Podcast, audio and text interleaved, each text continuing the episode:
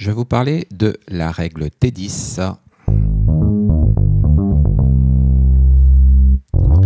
Alors la règle T10 fait appel à, la suite de la règle T9. Pour mémoire, la T9 c'est un traitement unique médical.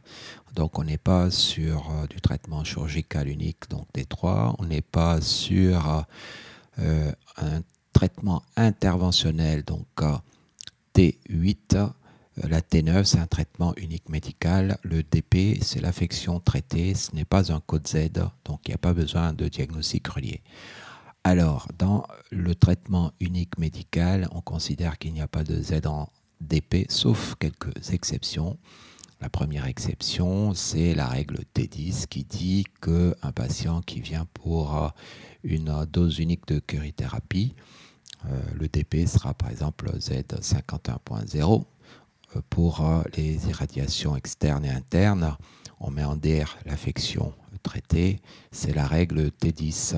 De la même façon, l'injection unique de fer pour carence martiale, on n'est pas sur des séances d'injection de fer, on est sur une injection unique de fer.